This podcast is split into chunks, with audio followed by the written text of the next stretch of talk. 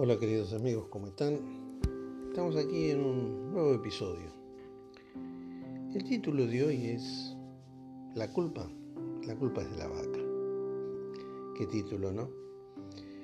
Y sí, los humanos somos seres raros, aunque generalmente pensamos que los raros son los otros.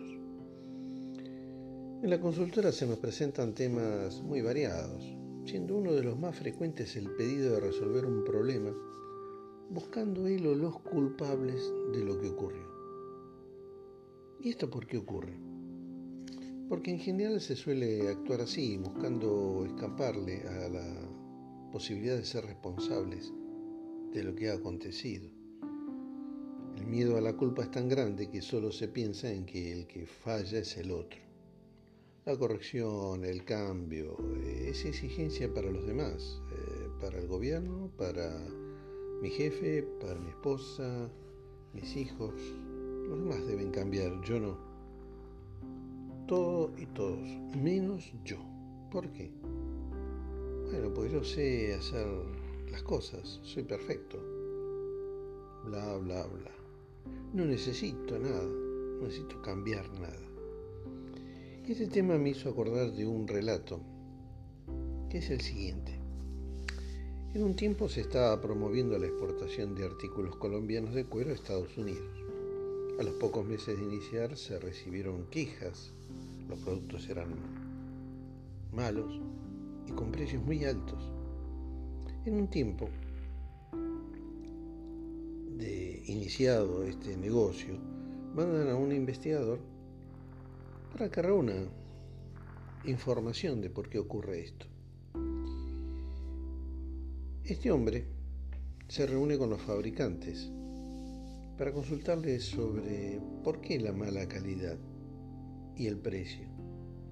La respuesta que le dan es, no es culpa nuestra. Las curtiembres tienen una tarifa arancelaria de protección del 15% para que no entren cueros de otros países.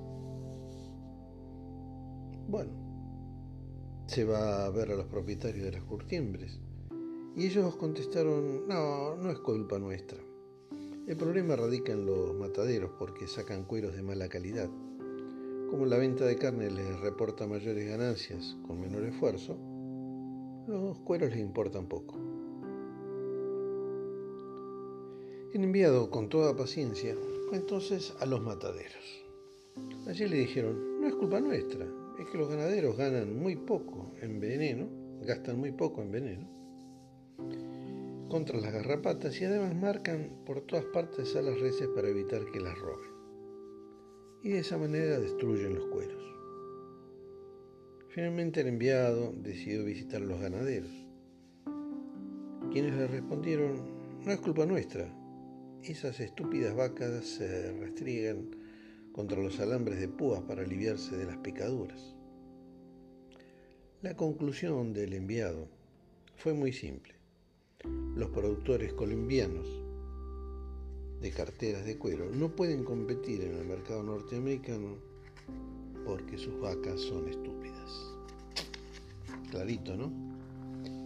Bueno, es por eso que habitualmente en esa sensación, en esa tendencia que yo me saco el problema, el problema es suyo, nosotros recomendamos tratar de averiguar qué ocurrió la secuencia de lo ocurrido antes de buscar desesperadamente quién tiene la culpa.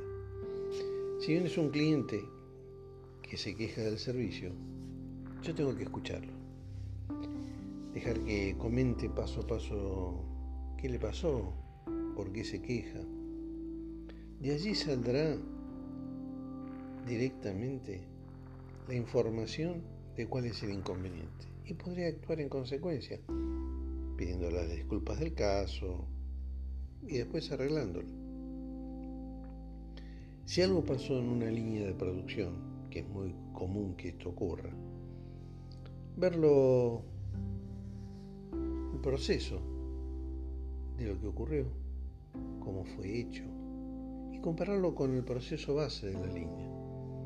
Ahí tendremos un diagnóstico y se entenderán los hechos y se podrá corregir el proceso o a las personas que participan del proceso. Debemos darle a nuestro cerebro estímulos diferentes a lo que está acostumbrado. Eh, reaccionamos muy automáticamente.